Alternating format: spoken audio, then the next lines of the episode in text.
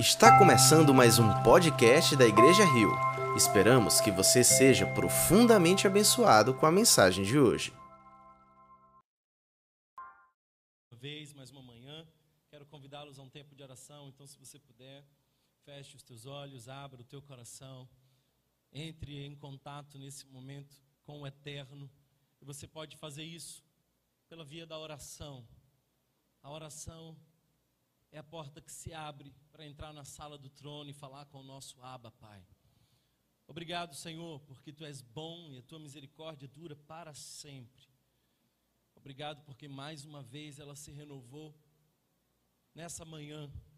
E eu te peço, Pai, que a tua palavra poderosa, viva e eficaz possa alcançar o nosso coração e nos ensinar, Senhor. Para a glória do teu nome, Jesus. Eu oro, Pai, para que cada pessoa que aqui está seja terreno fértil, onde a semente poderosa do Evangelho venha frutificar a cem por um. Também oro, Senhor, para que, apesar das minhas limitações, Tu me use e que nós possamos entender aquilo que Tu queres falar ao nosso coração, em nome de Jesus. Amém. Amém. Queridos irmãos, como vocês já sabem, nós estamos numa série de mensagens sobre os Dez Mandamentos. E hoje chegamos ao sexto mandamento. Então, eu quero convidar você a ler comigo Êxodo, capítulo de número 20. Já foram inúmeras mensagens nesse capítulo 20 do livro de Êxodo. E hoje nós vamos ler o texto do verso 13. Aliás, apenas duas palavras. São duas palavras importantes que vão nortear toda a nossa reflexão de hoje. Então, leiamos o verso 13 capítulo 20 de Êxodo. Não matarás, não matarás. Palavra do Senhor, não matarás. Eu não sei quantas mensagens você já ouviu sobre esse verso, e eu espero que algumas, mas o desejo do meu coração é que o Espírito Santo fale conosco hoje. Sabe, queridos irmãos, talvez uma das confusões mais perigosas que nós podemos fazer é acreditar de que é necessário cumprir os dez mandamentos para que tenhamos salvação. Isso é muito perigoso. É bom que nós possamos lembrar que o povo passou pelo Mar Vermelho e foi liberto antes mesmo de receber os dez mandamentos. Por isso, nós não cumprimos a lei para mostrar a Deus que Ele pode acreditar em nós nós cumprimos a, a lei porque ele já nos amou e mostrou isso na cruz do Calvário. Santo Agostinho diz algo interessante: a lei foi dada para que se implore a graça. A lei foi dada para que se implore a graça. A graça foi dada para que se observe a lei. A graça foi dada para que se observe a lei. Nós começamos na semana passada a segunda tábua da lei nós falamos sobre honrar pai e mãe. E eu já expliquei aqui que a primeira tábua está destinada a nos ensinar como nós podemos nos relacionar com Deus. Mas a segunda tábua está relacionada a como nós podemos interagir com o próximo. Então Deus tem interesse em nos ensinar a reagir e interagir com o outro. Por isso, Jesus, quando vai resumir a lei, resume da seguinte forma: Ame ao teu Deus de todo o teu coração, força, entendimento. Essa é a primeira tábua da lei. Mas a segunda tábua da lei é a seguinte: ame ao seu próximo como a si mesmo. Eu quero dizer para você, antes mesmo de a gente entrar no tema, de que nós temos um aprofundamento desse tema na próxima quarta-feira. E a minha mensagem não termina aqui. Eu vou terminar a minha reflexão apenas na próxima quarta-feira. Então, se você ah, tomar algumas impressões, saiba que é precipitada. Nós vamos terminar a nossa reflexão apenas na próxima quarta-feira. Eu sei que hoje eu vou mexer com alguns temas importantes, alguns indigestos, mas todos muito, muito importantes para essa comunidade local. Bem, queridos irmãos, não matarás é um dos temas mais importantes para a nossa igreja, especialmente onde nós estamos. Eu não sei se você já teve a tristeza de observar o mapa da violência nossa, da nossa nação. Aliás, eu preciso dizer algo para você muito triste. A violência tem matado muito mais do que o coronavírus. Eu até posso dizer algo pior para você, a pior pandemia que nós enfrentamos, a epidemia que mais nos assusta, não é o coronavírus, mas os homicídios. O mapa da violência devia ser talvez um grande alerta para essa nossa igreja. Infelizmente, queridos irmãos, muitas vezes nós vemos que as vítimas dessa violência são jovens, negros e pobres. Quase sempre os jovens negros e pobres são alvos dessa violência. E eu quero dizer para você que Deus se importa com isso. E a igreja de Deus também devia se importar com essa causa. Por isso que é muito importante que nós possamos falar hoje sobre não matarás o sexto mandamento. Essa é uma pandemia terrível que nós já convivemos com ela há muito tempo. Uma segunda observação que eu quero fazer a título de introdução é de que nós estamos acostumados, infelizmente, com o tema da morte. Aliás, se nós somarmos as mídias, filmes, vídeos, se nós somarmos as reportagens, se nós somarmos os jogos, nós vamos perceber que terrivelmente estamos acostumados com o tema do homicídio. Eu não poderia te dizer quantas cenas de homicídio os nossos adolescentes já viram. Eu preciso confessar para vocês que eu já sou um desses adictos em vídeos de violência em recuperação. Algum tempo atrás eu me percebi muito interessado em ver alguns vídeos que mostravam policiais ah, reagindo a assaltos, entre outras coisas. E eu pude perceber que eu estava absolvendo aquele conteúdo, assimilando aquelas imagens de maneira desnecessária.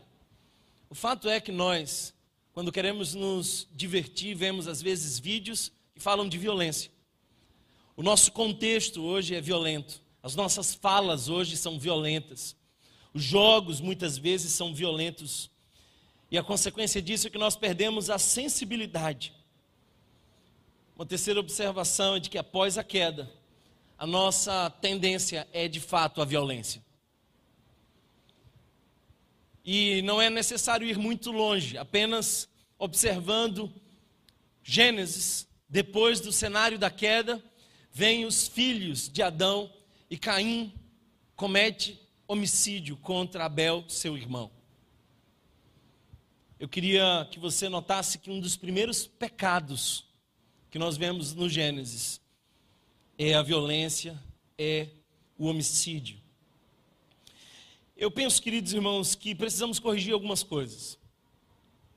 Se você tem um pensamento evolucionário, se você acredita que nós realmente viemos assim das descendências primórdias dos macacos, esse não era algo que devia ter como problema para você. Sabe, no pensamento bíblico, nós somos portadores da imagem de Deus. Por isso, matar alguém é, na verdade, destruir a imagem de Deus.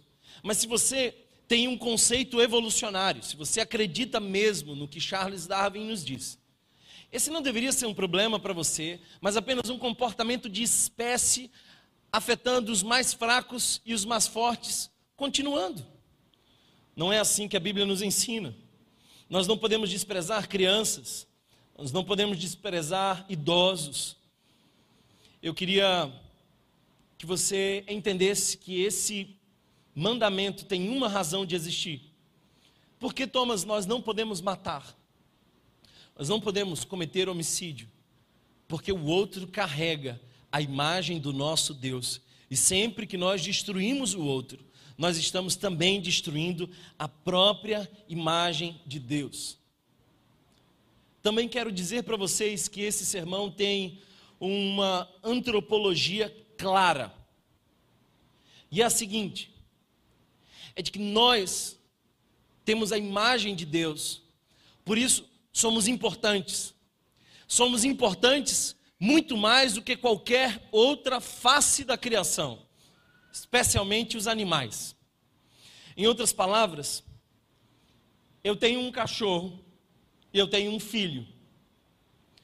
E eu gosto muito de ambos, embora eu goste muito mais do meu filho. Imagina que a minha casa começa a pegar fogo e eu só posso salvar um. Imagine só quem eu vou salvar. Por uma razão lógica, o meu filho é mais importante do que o meu cão, embora eu goste muito do meu cachorro e o trato muito bem. A vida humana é superior em importância a qualquer outra coisa. Se eu tiver que salvar uma arara azul, embora em extinção, ou um jovem negro de uma periferia, embora já existam tantos, eu com toda certeza vou salvar um jovem negro, porque a minha antropologia bíblica me diz que Jesus não morreu pelos animais. Eles são importantes, eles são criação, eles têm o seu lugar, são dignos de serem bem tratados. Nós, como mordomos de Deus, precisamos cuidar da criação, isso quer dizer de toda parte da criação. Mas a vida humana carrega por si só a imagem de Deus, o que faz disso algo muito, muito precioso. Eu quero introduzir a minha conversa hoje com vocês dizendo que há um grupo de contradição. E eu sei que essa mensagem pode provocar algumas polêmicas. Mas eu preciso falar com coragem aquilo que a minha Bíblia ensina. Está em curso um grupo de contradição em nossa geração. São inconsistentes nos seus argumentos, porque eles pretendem proteger os animais, mas celebram a legalização do aborto. É impressionante como nós nos esforçamos para proteger, e isso é bom, as tartarugas que estão nascendo, mas somos capazes de celebrar milhares de crianças que, com dinheiro público, serão tiradas do ventre. Esse é um grupo de contradição e a igreja precisa manifestar-se de maneira profética diante disso. A vida humana é superior em importância. É interessante que algumas mulheres, influenciadas por uma nova face distorcida do feminismo, que há décadas atrás fez importantes conquistas, mas que hoje apresenta caminhos distorcidos. Mulheres podem afirmar a sua independência e o seu valor, matando outras mulheres que estão no seu próprio ventre, com a desculpa de dizer: o corpo é meu, as regras são minhas. Como uma mulher pode validar a sua importância matando uma outra mulher, porque metade dessas crianças são mulheres? no seu próprio ventre. Essa é para mim a geração da contradição. Mas eu também queria denunciar, antes mesmo de iniciar essa mensagem, um outro grupo que eu chamo de o grupo da covardia. Se nós temos o grupo da contradição, nós também temos o grupo da covardia. E qual é o grupo da covardia? São aqueles que diriam assim, por exemplo, eu jamais mataria alguém. Quando você diz isso, você está dizendo que reconhece que matar alguém é errado. Mas você não se importa com jovens que estão morrendo assassinados com motivos fúteis na nossa geração. Nós não queimamos em angústia diante das tristes estatísticas de que na nossa geração, nos nossos estados, se mata mais do que países em guerra. Se nós somarmos o Nordeste inteiro, Nós temos índices mais altos de violência do que em países que estão em guerra. Você diz, eu jamais cometeria aborto, mas eu acho que nós não podemos falar sobre isso de maneira impositiva para ninguém. É como se você estivesse dizendo assim: eu não seria um terrorista, mas eu permitiria que terroristas andassem livremente matando pessoas. Nós, como igreja, precisamos falar. Na minha opinião, e eu fiz isso aqui há um tempo atrás, pregando sobre os sete pecados capitais, o oitavo pecado capital para mim é a covardia. E a igreja não pode se permitir covardia. Nós precisamos de coragem, irmãos. Nós precisamos interagir com a nossa sociedade, anunciando os valores atribuídos a cada pessoa humana, qualquer que seja a sua cor, o seu credo, a sua opção sexual, qualquer que seja a sua classificação, são todos humanos dignos de honra, são todos seres criados à imagem e semelhança de Deus. Por isso, essa mensagem é para nós.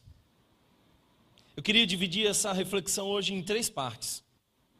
Três momentos da minha mensagem. A primeira é eu quero ensinar o que o sexto mandamento não ensina. Eu quero dizer o que o sexto mandamento não diz. Eu quero desconstruir, quem sabe, algum padrão distorcido da sua expectativa acerca desse mandamento. A segunda é perceber o que ele ensina. O que, que esse sexto mandamento ensina? O que ele diz para nós? Mas a terceira parte é qual é a solução que nós temos quando olhamos para esse sexto mandamento. Qual é a constatação? Qual é a conclusão mais importante dessa mensagem? Vamos começar estudando sobre o que o mandamento não é. O que o sexto mandamento não é. Eu pretendo aqui fazer um resumo. Na verdade, quando nós olhamos essa expressão hebraica, nós vemos não a palavra matarás, mas a palavra assassinato. Em hebraico, são duas palavras: não assassinato. A Bíblia nos mostra que é o assassinato o grande problema. Isso pode levar a todos a pensarem de maneira distorcida, da seguinte forma: você nunca pode se defender, você não pode manter uma posição de defesa, você tem que ser extremamente pacifista. Você não pode se defender caso alguém, por exemplo, invada a sua casa. E se alguém tentar contra a sua própria vida, você precisa deixar ele prejudicar você e a sua família, mas não pode tirar a vida dele. Algumas pessoas podem pensar assim. Me diga se isso constitui assassinato. Eu sei que eu tenho aqui alguns advogados. O que, que constitui assassinato? Morte acidental é assassinato? Legítima defesa é assassinato. Um soldado numa guerra, quando essa é uma guerra justa, é assassinato. Eu sei que eu tenho aqui alguns policiais que lidam com essa realidade constantemente. Policiais exercendo a sua função e respondendo a um fogo. Quando matam alguém, cometem assassinato. Qualifica como assassinato isso? Agora, continue me respondendo: é assassinato, infanticídio, é assassinato, aborto. O suicídio é um tipo de assassinato. Eutanásia, ou seja, esse suicídio assistido por um médico, é assassinato. Atos de terrorismo é assassinato. Sabe, queridos irmãos, o sexto mandamento não diz que tirar a vida é sempre mal. Ele não diz que tirar a vida é sempre mal. Se assim fosse, Deus seria mal, porque Ele tira a nossa vida. Se essa fosse a aplicação desse texto, Deus não poderia tirar a nossa vida, Todos que estavam ali no Monte Sinai seriam imortais. E para que você não se confunda, o capítulo 21 é Deus instituindo pena de morte. Estaria Deus se contradizendo quando institui pena de morte? No capítulo 21, quando antes diz no 20: Não matarás? Essa é uma contradição. Um grande problema, irmãos, é que às vezes nós fazemos uma divisão entre um Deus zangado no Antigo Testamento e um Jesus bonzinho no Novo Testamento. Mas é bom lembrar para você de que não existe essa dicotomia esquizofrênica entre o Deus do Antigo e o Deus do Novo, porque é o Deus do Antigo Testamento que escolhe mandar o seu filho e que ama tanto a todos nós que permite que o seu próprio filho morra na cruz por nós. Deus não está sendo incoerente ao instituir a pena de morte no Antigo Testamento. Existem contextos diferentes, como por exemplo a legítima defesa. O Antigo Testamento nos fala de cidades refúgio, onde pessoas que cometiam um ato acidental contra uma outra pessoa, tirando-lhe a vida, podiam fugir para esse lugar e ali se esconder. Na lei de Deus havia um princípio de simetria moral. O que, que isso quer dizer? É que o castigo deve equivaler ao crime. Em outras palavras, você entendeu errado a lei do talião. Você achou que era violenta, desnecessária e arbitrária, a lei que diz olho por olho, dente por dente. Você achou que ela perpetuava a violência. Mas quando nós olhamos para essa lei, nós percebemos que ela era a lei mais sofisticada daquele tempo, no, no que se diz regular a proporcionalidade da pena. Em outras palavras, a lei do talião, carregando a simetria moral, contém o poder de não perpetuar a violência, mas gerar uma relação de justiça em relação ao crime. É não banalizar a vida. Por exemplo, o código de Hammurabi, que se poderia fazer uma comparação, dizia que um homicida podia apenas com finanças, com dinheiro, pagar pelo seu crime. Em outras palavras, essa lei banalizava a vida do outro. Basta que você seja rico, mate o outro e pague por isso. Simples assim. Por exemplo, algumas leis puniam com morte pessoas que apenas invadiam a casa de uma outra pessoa. Era desproporcional. Portanto, olho por olho, dente por dente, é uma lei que regula a proporcionalidade da pena em relação ao crime. Deus não é mau, ele sabe trabalhar. Eu preciso dizer uma outra coisa importante aqui: uma cultura que não pune com rigor o crime de homicídio não valoriza a vida. E você pode pensar diferente até que alguém mate o seu pai e com meses na prisão saia livre. Então você vai perceber que uma lei que não pune com rigor o crime de homicídio não valoriza a vida. O que Deus está fazendo é criar leis que valorizam a vida. Existem algumas situações específicas onde nós podemos entender a morte de uma outra pessoa não como um pecado de não matarás, mas como uma aplicação da lei de Deus. Antes que você tome uma decisão precipitada e me julgue por isso, eu preciso dizer para você que eu sou contra pena de morte no Brasil. E preste atenção no que eu estou dizendo, eu sou contra a pena de morte no Brasil. Não estou usando a Bíblia para defender a pena de morte, mas quando você resume de maneira muito fácil fútil esse tema, você desconsidera que existe uma origem profunda acerca da lei da pena de morte no Antigo Testamento. Portanto, irmãos, eu não quero ser leviano. E eu já estou dizendo a minha opinião aqui para você. O Brasil não tem um sistema equilibrado e justo para julgar, nem sequer pequenos crimes. Quanto mais decidir sobre a morte de uma outra pessoa, certamente teríamos muitas injustiças. Essa não é a fala de Paulo, nem de Jesus, nem da Bíblia, é a minha fala. Da mesma forma, sou contra facilitar demasiadamente o porte de armas no Brasil. Sou contra. Por quê? Porque em, outros, em outras nações há uma regulamentação rígida sobre isso. Nós temos justiça, nós temos uma polícia. Em nossa nação não temos ainda uma cultura preparada para algo tão sério quanto armar a população.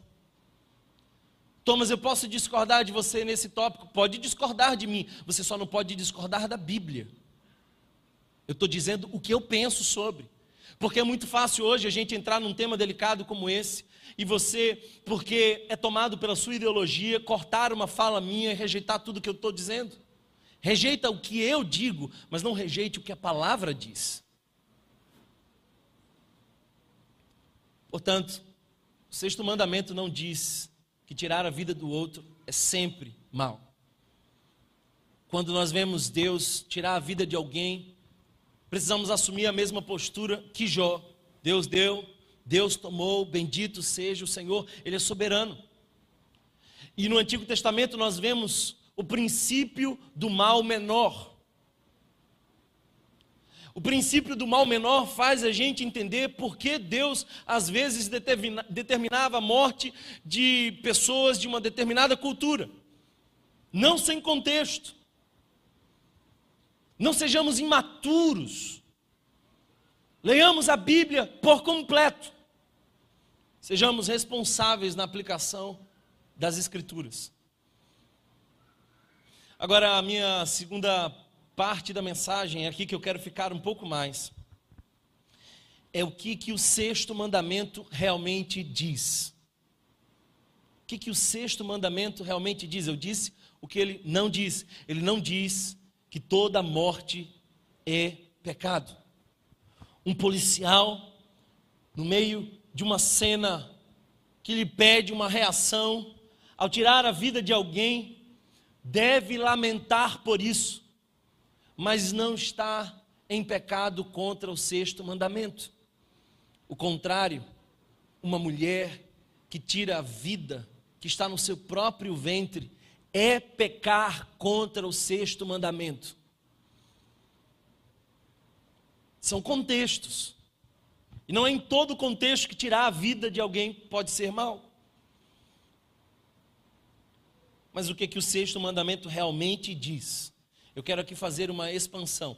Quando a gente leu juntos esse verso, não matarás, eu sei que você ficou pensando, ufa, pelo menos desse eu escapei. Eu sei. Quando nós falamos sobre idolatria, você reconheceu. Quando nós falamos sobre imagens de escultura, quem sabe você também percebeu isso. Quando nós falamos sobre tomar o nome do Senhor teu Deus em vão, você entendeu muito bem que era com você que eu estava falando. Quando nós falamos aqui sobre o Shabat, sobre o tempo dedicado ao Senhor, você percebeu que precisava estar na presença de Deus, dedicado ao Senhor, uma vez por semana, de maneira mais específica, profunda, duradoura.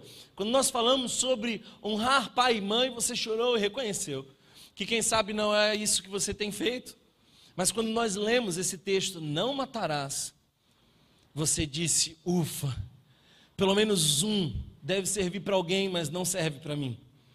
Eu espero que tenha algum homicida nesse auditório, mas não sou eu. Foi isso que você pensou. Sabe, irmãos, o sexto mandamento não diz que tirar a vida de alguém se resume a um ato físico. Você já percebeu o quanto Jesus antipatiza algumas vezes com os fariseus? Já percebeu como Jesus muitas vezes confrontava os fariseus de maneira veemente? Nós pensamos que os fariseus são um grupo judaico extremamente zeloso da lei, que carrega demasiadamente a lei. Mas não é bem assim. Os fariseus não carregavam demais a lei. Os fariseus eram superficiais demais em relação à lei. A postura de Jesus diante dos fariseus é porque os fariseus faziam interpretações extremamente superficiais. O próprio Jesus disse: vocês coam um mosquito e engolem o camelo. Vocês não estão percebendo a aplicação mais ampla da lei. Em outras palavras, os fariseus reduziam a lei a uma parte e achavam que essa era a parte que representava o todo. Por isso, Jesus amplia a lei.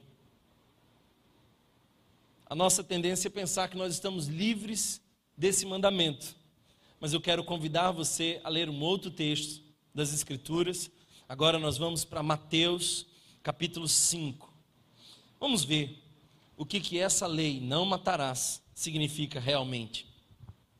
Mateus, capítulo 5, verso 21 em diante.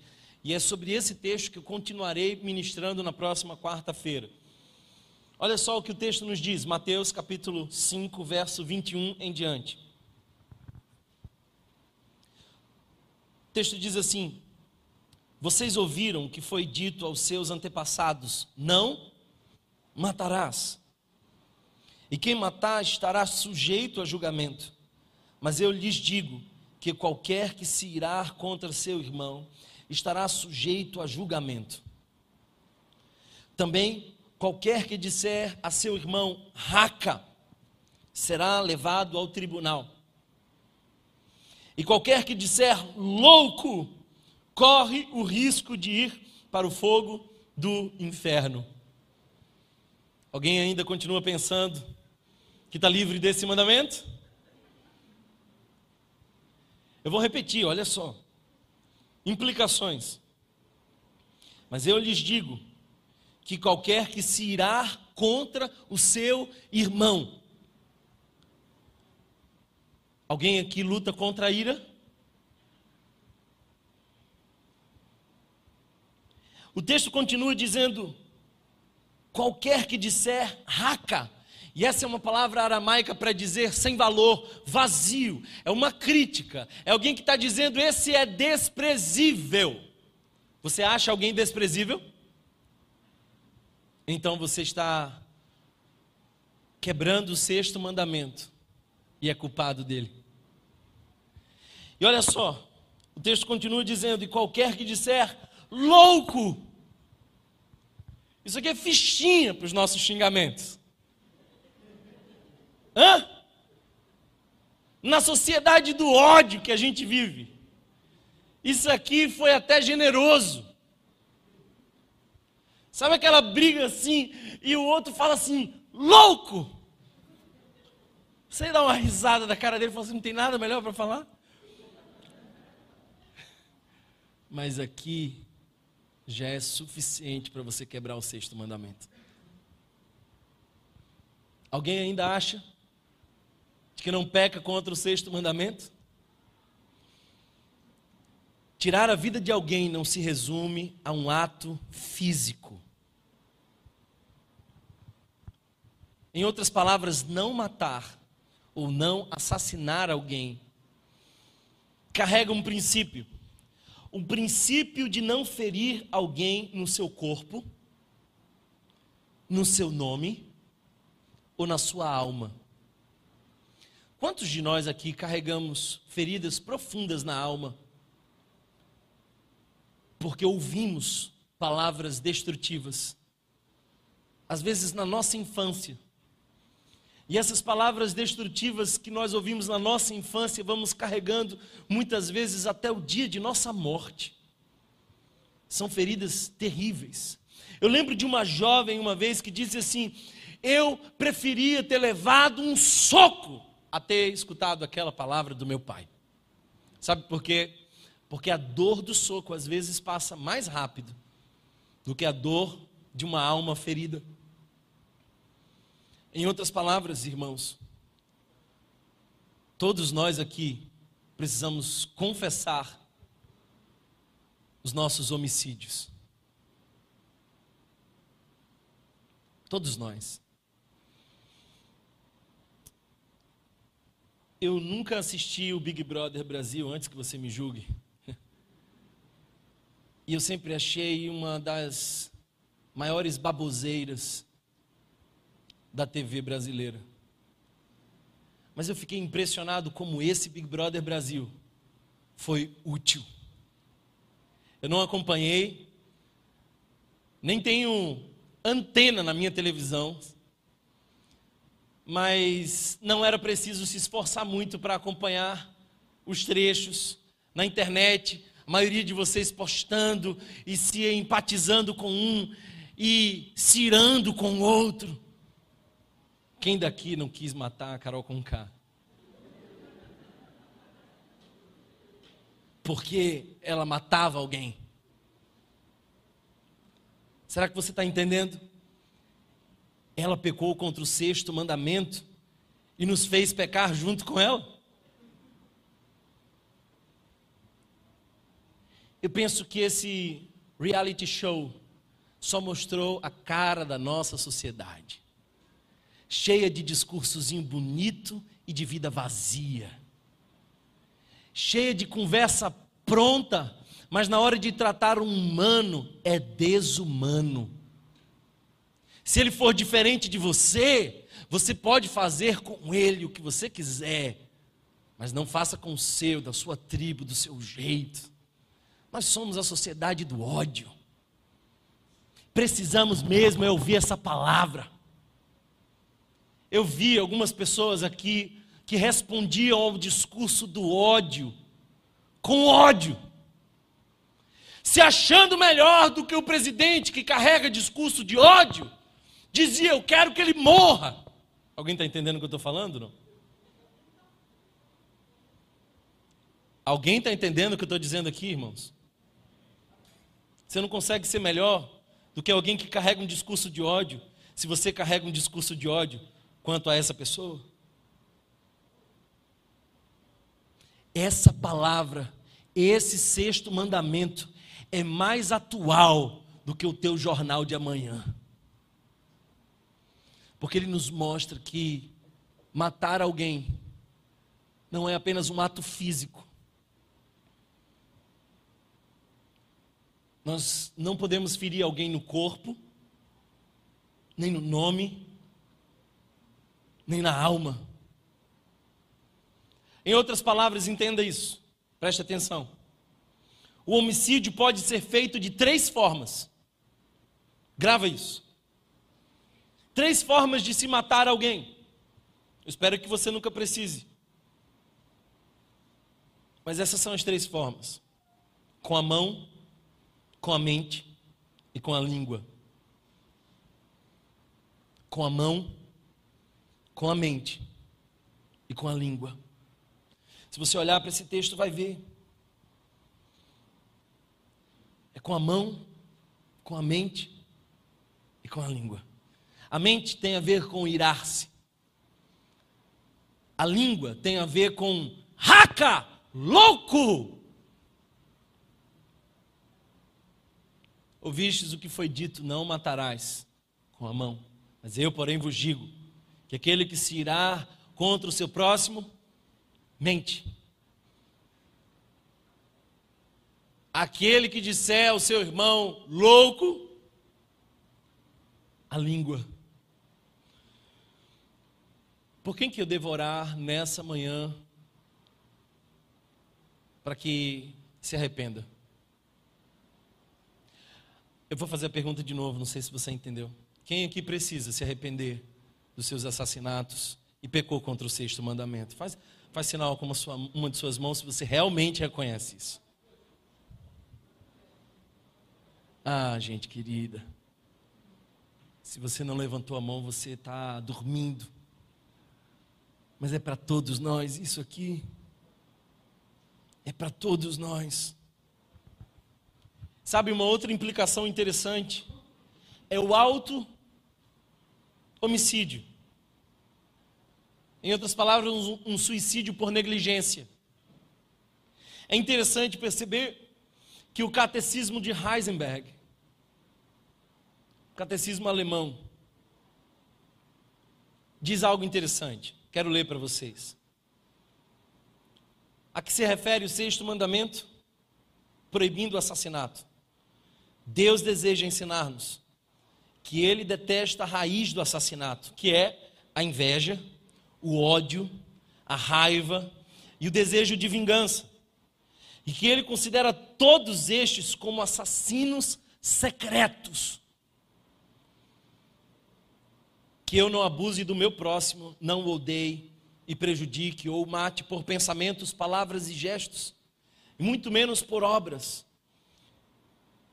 quer seja por mim mesmo ou por meio de outrem, mas remova todo desejo de vingança e que não cause dano a mim mesmo ou voluntariamente me exponha a perigo desnecessário.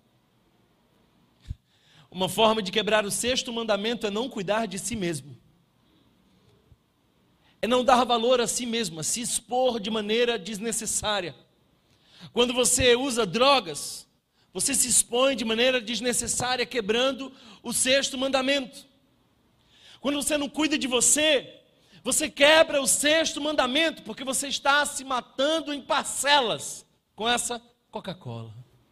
Amém, igreja? Alguém aqui precisa de oração hoje? o catecismo da nova cidade, muito interessante por sinal sugere que o sexto mandamento ensina a não desprezar a vida de ninguém, nem sequer a sua própria vida. Não despreze a sua vida. Esse sexto mandamento é desconcertante. E é desconcertante por uma razão. Compreende quem matou alguém em defesa pessoal, mas condena a quem odeia o outro ou despreza o outro. Não é interessante isso? Eu não quero demorar muito. Quero ir para a solução. Se você quer entender um pouco mais do sexto mandamento, nós vamos estar aqui quarta-feira que vem, mas eu quero ir para a solução. Thomas, qual é a solução disso? Jesus. Jesus é a solução. Nós cantamos aqui, e vamos repetir essa canção, de que nós estávamos condenados, e Ele pagou o preço em nosso lugar. Nós estávamos condenados à pena de morte por conta dos nossos pecados, mas Jesus se ergue e assume a nossa dívida e paga o nosso preço para que tenhamos uma nova vida Jesus morreu por assassinos, como eu e você. Jesus não desprezou a existência de ninguém. Jesus é a referência de alguém que finalmente cumpriu o sexto mandamento e que concilia ele com a sua própria vida. Eu tenho visto, irmãos, que às vezes o nosso discurso é de ódio. E eu preciso dizer algo para você. Se você é discípulo de Jesus, cuidado com o seu discurso de ódio. Tem muitos discursos homofóbicos que a igreja tem feito, quebrando o sexto mandamento. Tem pessoas que muitas vezes querem ver Jesus na nossa fala.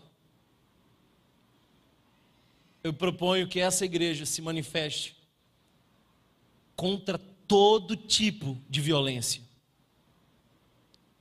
mesmo que venhamos a discordar de algumas práticas, nós nos manifestamos contra todo tipo de violência.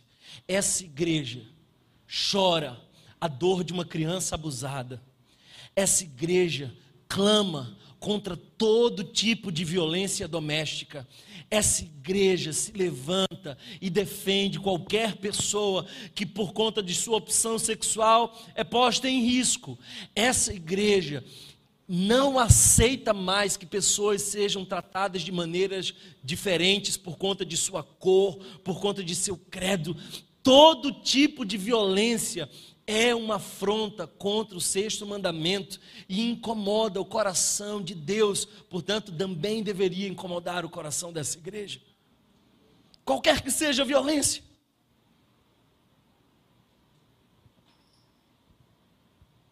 Sabe, Marcos capítulo 8, verso 34, nos diz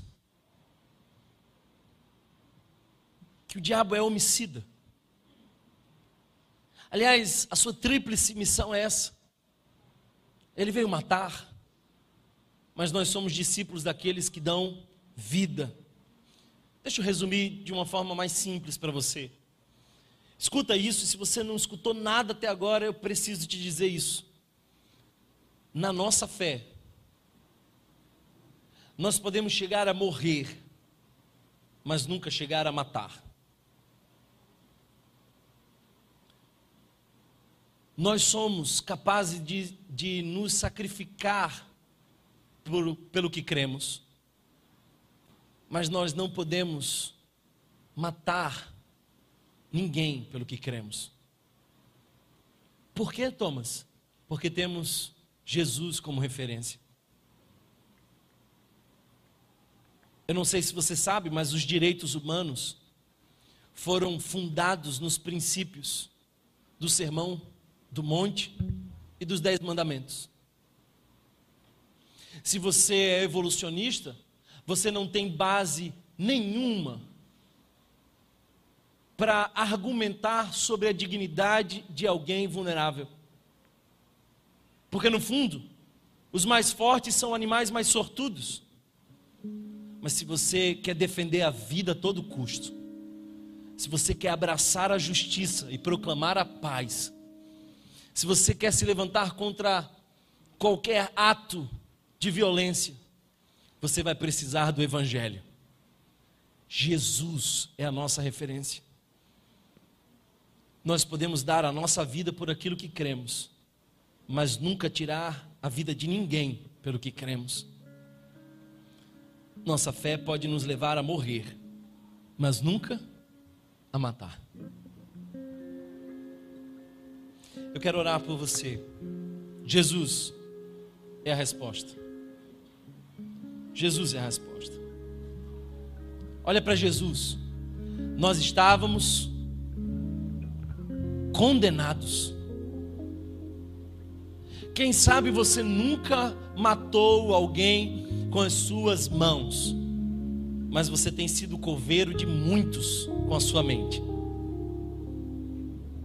Quem sabe você nunca feriu no corpo alguém, mas você tem ferido inúmeras pessoas com a sua língua. Tiago nos diz que esse é um pequeno órgão que gera um grande estrago. É tempo de nos arrependermos, irmãos. Deixa eu dizer uma coisa para vocês em Romanos nós vemos que ninguém vence o mal com o mal. Se vence o mal com o bem. Quando é que o mal vence? É quando você, que devia ser o bem, se torna tão mal quanto a pessoa a quem você odeia. Deixa eu, deixa eu repetir isso, porque quem sabe você não entendeu. Se alguém te faz mal e você se torna mal, o mal venceu. Mas se alguém um dia te fez mal e você sublimou e superou, a graça venceu, o bem venceu. Portanto, eu não sei se você já foi vítima de alguma maldade. Eu não sei se alguém já tentou assassinar você, quer com palavras, quer com pensamentos, com julgamentos. Porque nós somos a sociedade do cancelamento. Cancela. Deixa eu ser mais claro ainda. Alguém precisa, com amor, ensinar a Carol com K. Mas nós somos todos como ela. Por isso, o mal está vencendo. Com amor. Como é que Jesus venceu? Se sacrificando. Nós vamos já já celebrar a ceia do Senhor. E o que é a ceia do Senhor? É a mensagem de que Deus venceu em Cristo quando se sacrificou por nós. Ele esmagou a cabeça da serpente enquanto estava no madeiro pendurado por nós.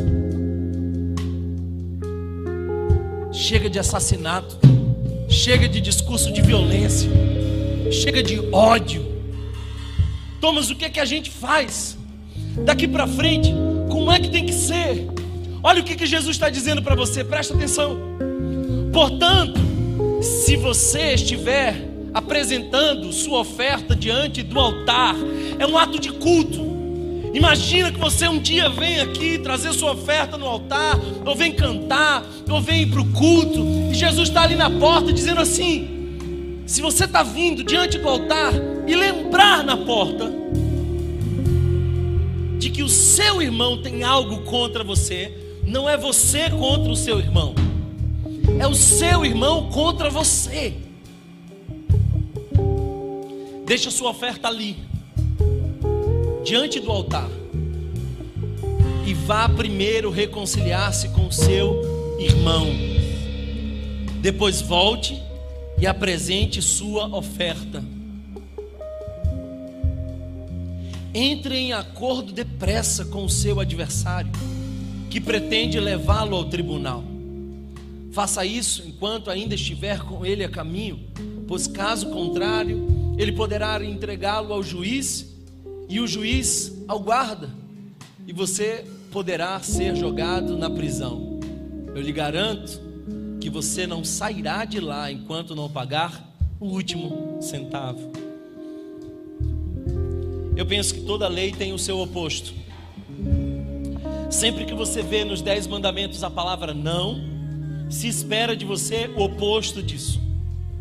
Sempre que você vê uma orientação positiva, não se permite de você o oposto disso. Qual é o oposto de matar alguém? O texto me diz, e é Jesus quem nos ensina isso: reconciliação. Você pode não concordar com alguém, você pode pensar de maneira diferente, mas você não pode se tornar um assassino com as tuas ideologias, com os teus pensamentos, com as tuas palavras. Sabe por quê? Porque você estava condenado à morte. Jesus pagou o preço. Amém? Antes de você achar que é capaz de julgar alguém, porque sempre que você julga alguém, você vê de cima para baixo. Antes de você fazer isso, não esqueça que você é um ex-condenado à morte. Que você não é melhor que ninguém. Por isso, todas aquelas pedras que se ergueram para esmagar aquela mulher, em nome da lei de Moisés, elas caíram. E um por um, com camadas e camadas de pecados, foram saindo aos poucos. Porque o Evangelho põe todo mundo no mesmo lugar. O Evangelho põe todo mundo no mesmo lugar. Você não é melhor do que eu, nem do que a Carol com K, nem do próximo que será cancelado. Todos nós somos salvos da graça de Jesus e nele temos uma segunda chance. Então hoje é um culto para ex-assassinos, dos quais eu sou o principal. Eu vim aqui hoje confessar os meus pecados diante de Deus. E antes de comer o pão e beber o vinho, eu preciso dizer: Pai, eu pequei muitas vezes contra o sexto mandamento, e eu esqueci que tu és a referência não daquele que mata, mas daquele que morre. Você quer ser parecido com Jesus? Então pare de julgar, comece a amar. Quer ser parecido com Jesus? Cancele o ódio e siga aquele que foi para a cruz, porque ele é a nossa referência. Ele é a nossa referência. A nossa fé não pode nos levar a matar alguém, mas apenas morrer por alguém. Alguém entende essa palavra aqui hoje?